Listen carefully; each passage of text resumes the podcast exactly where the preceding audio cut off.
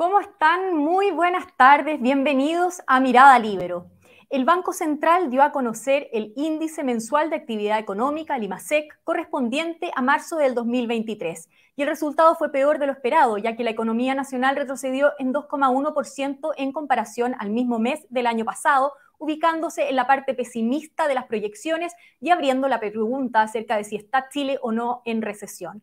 Y para analizar esto y entender sus efectos, estamos hoy con el economista Tomás Flores. Tomás, bienvenido. Muchas gracias por estar aquí en Mirada Libero. No te estamos escuchando, Tomás. Vamos a tener que ver si logras nuevamente eh, conectar tus audífonos bien. A ver si nos puedes hablar nuevamente. Vamos, a esperarte porque no te estamos escuchando. Quizás lo mejor es que eh, vamos a volver, que vuelvas a entrar. Si puedes volver a entrar a la, te vamos a sacar de pantalla en dos minutos, vas a volver a entrar a la sesión. Y bien, les estaba contando que hoy el Banco Central dio a conocer eh, este informe eh, del índice mensual de actividad económica, que fue un resultado peor a lo esperado.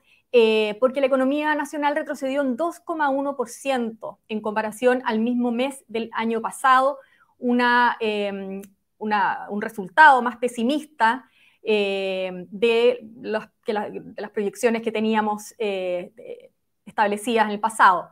Ahora sí se está conectando nuevamente nuestro invitado de hoy, el economista Tomás Flores. A ver, Tomás. ¿Me pueden escuchar ahora? Ahora sí. Muchas gracias un, pequeño eh, error técnico, pero ya estamos bien al aire.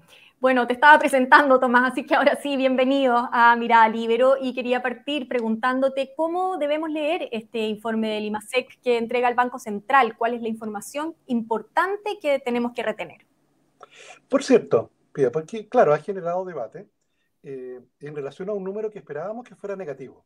Te mi proyección era menos 1,6% para el mes de marzo, eh, en base a los datos que entregó el INE, los datos sectoriales del INE del viernes pasado, donde ya se venía un dato muy negativo de, minería, que finalmente terminó explicando casi la mitad de la caída. El sector minero eh, cayó en 8,5%, con una caída eh, en la producción metálica, al parecer explicada por por un, problema técnico en un yacimiento minero, y también con caída en la producción no metálica, en particular el litio, que también es una cosa, un evento puntual porque, porque en los meses anteriores, bueno, la producción de litio había venido subiendo gracias al, buen precio. Entonces, estamos ante un hecho que no recurrente, o sea, no, no es fácil encontrar caídas mineras de 8,5%. Estuve mirando los datos hacia atrás claro, prácticamente te tienes que ir a los años de la pandemia para poder ver caídas de estas magnitudes. Entonces, yo creo que, efectivamente es algo que no debería volver a ocurrir en el mes de abril. Perfecto. O sea, en síntesis, la caída tan dramática se debería a esta caída de la actividad minera. Sí, yo creo eso, porque de hecho si tú, si tú le sacas ese fenómeno, el, el, el, IMASEC no minero cayó en 1%. Eso hubiera sido la, la, caída, que es un número más cercano a lo que esperábamos todos. De hecho, está por debajo de las proyecciones. Entonces, de ese punto de vista, efectivamente es una mala noticia. Sí, sí, en el mes de enero eh, ocurrió al revés. La minería en el mes de enero creció, déjame ver, 3,4%. De hecho, eso hizo que el IMASEC de enero fuera positivo, fue 0,1. Entonces, claro, la minería jugó ahí en algunos meses para un lado, otros meses para el otro. Pero si uno limpia ese fenómeno, bueno, tenemos de todas maneras una caída en marzo, eso era lo que anticipábamos. Con lo cual, con lo cual, eh, Pía, se produce un hecho que ha sido la noticia del día. Sí. ¿Está Chile en recesión o no? para esa, es la pregunta. esa es la pregunta. Vamos, vamos a la definición técnica de recesión, y que son dos trimestres consecutivos con caídas de actividad económica. Te fijas, cuando tienes ya dos trimestres consecutivos, es decir, seis meses de caída de actividad económica, eh, eh, en general, cuando una economía exhibe eso, consideramos que ya está en recesión. Y eso es lo que ocurre ahora. Te fijas, el, el último trimestre del año pasado, la economía chilena se contrajo en 2,3%. Y ahora, en el primer trimestre de este año, lo hizo en 0,9%. Entonces, yo diría que la primera aproximación al tema es decir, sí, estamos cumpliendo con los requisitos para emitir, un, por así decirlo, un certificado de, recesión. Pero un, un, cuidado aquí, porque, porque habitualmente esto se analiza en un contexto. Te digo, una cosa es la caída de producción, pero también habitualmente analizamos el mercado de trabajo para ver si eh, estamos viendo eh, consistencia en todos los indicadores económicos. Y claro, los datos del viernes pasado del mercado de trabajo fueron muy malos. Eh, si tú te recuerdas, el desempleo de enero era 8%. Sí. Y el de marzo, entregado el viernes pasado, subió a 8,8%. este, claro, en este tipo de encuestas, que son trimestres móviles, para que una encuesta de un mes a otro suba tanto, es que el dato agregado, el, dato agregado por la nueva encuesta fue sustancialmente malo. Perfecto, pero vamos, vamos por parte, perdona que te interrumpa. El trabajo nuestro está exhibiendo un desequilibrio. Perdona, perdona, ¿sí? Sí. bueno, te, voy a interrumpir, perdona. Eh, estabas explicándome que subió eh, excesivamente el, no excesivamente, pero bastante pronunciadamente el desempleo. Eh, y esto en el fondo sería un factor que se suma a, este, eh, esta caída en, el, en, la actividad económica, lo que nos permitiría hablar de recesión, ¿no es cierto?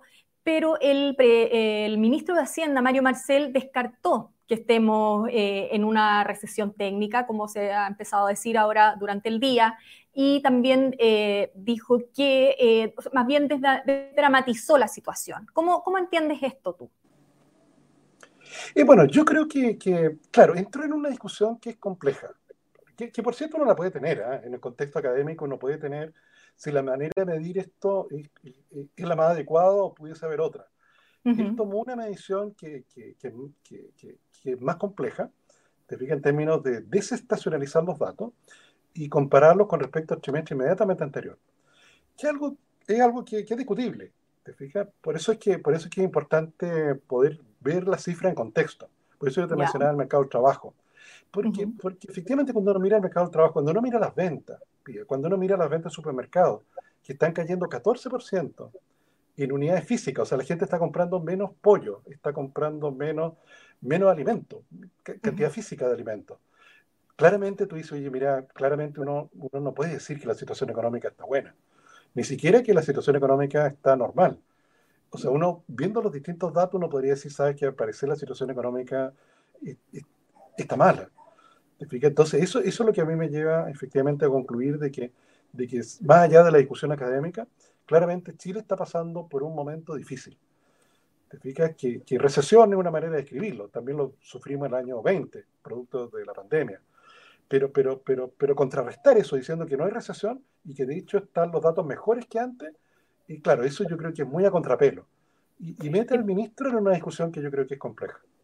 Y además es confuso para la gente, porque más allá del término, como bien decías tú, eh, esto se suma a, eh, bueno, al desempleo del 8,8, a la inflación también, eh, y bueno, y el hecho también de, que estamos a puertas del invierno cuando la actividad económica se, ralentiza.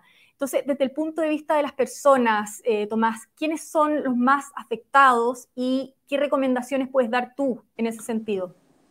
Claro, tú tienes toda la razón. Te fijas, en estos trimestres de principio de año, habitualmente el desempleo es más bajo por el empleo agrícola. Entonces, si ya partiendo el año, en los meses de bajo desempleo, tenemos un desempleo que, que escaló rápidamente y que, por ejemplo, en la región metropolitana ya llega a 10,1%, tú dices, ¿y qué vamos a esperar eh, para el invierno? O sea, ¿qué vamos a tener en el invierno? O sea, ya la tasa nacional a principio de año es 8,8, es el primer trimestre del año. Y claro, en pleno invierno probablemente esa tasa se va a acercar al 10%.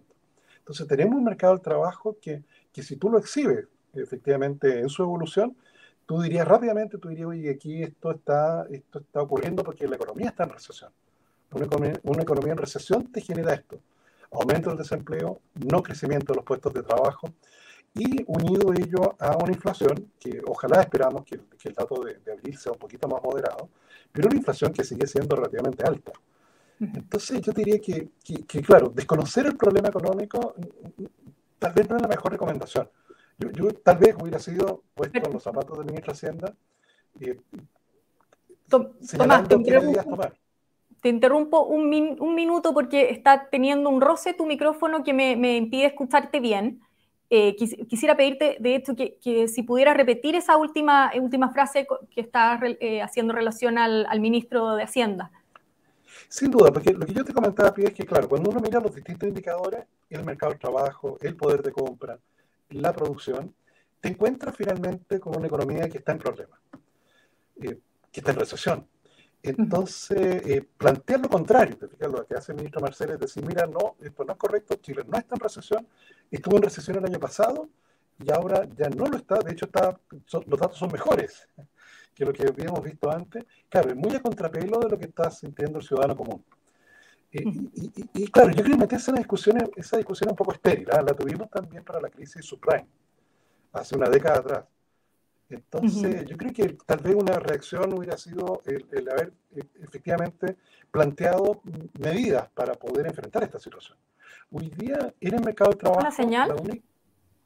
claro, una, señal en esa dirección. Muy bien. Eh, Tomás, nuevamente te, estoy escuchando con un poquito de, problemas en el audífono. Si te lo pudieras sacar sería fantástico. Eh, de lo contrario, seguimos de, esta manera. Em, y te quiero preguntar desde el punto de vista de la autoridad.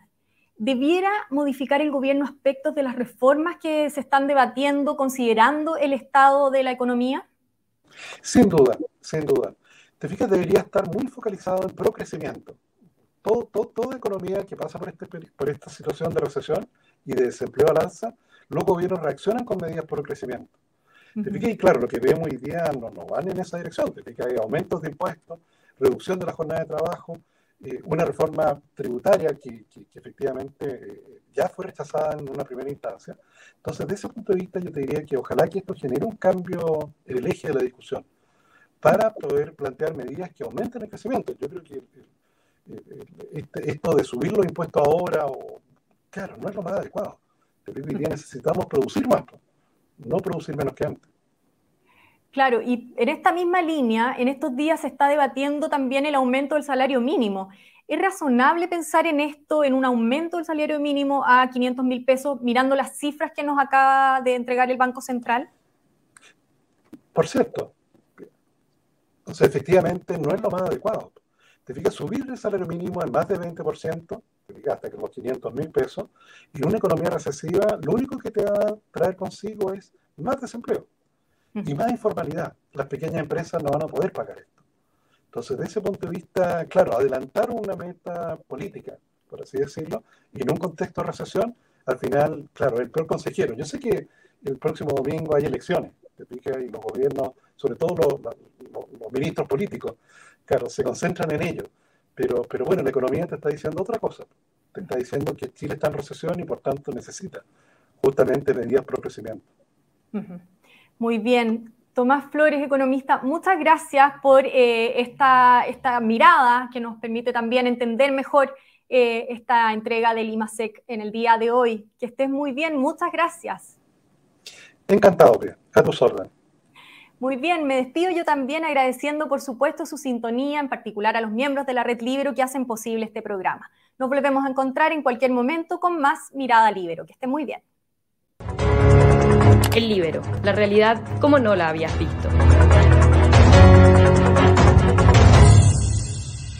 Haz que estos contenidos lleguen más lejos haciéndote miembro de la Red Libero.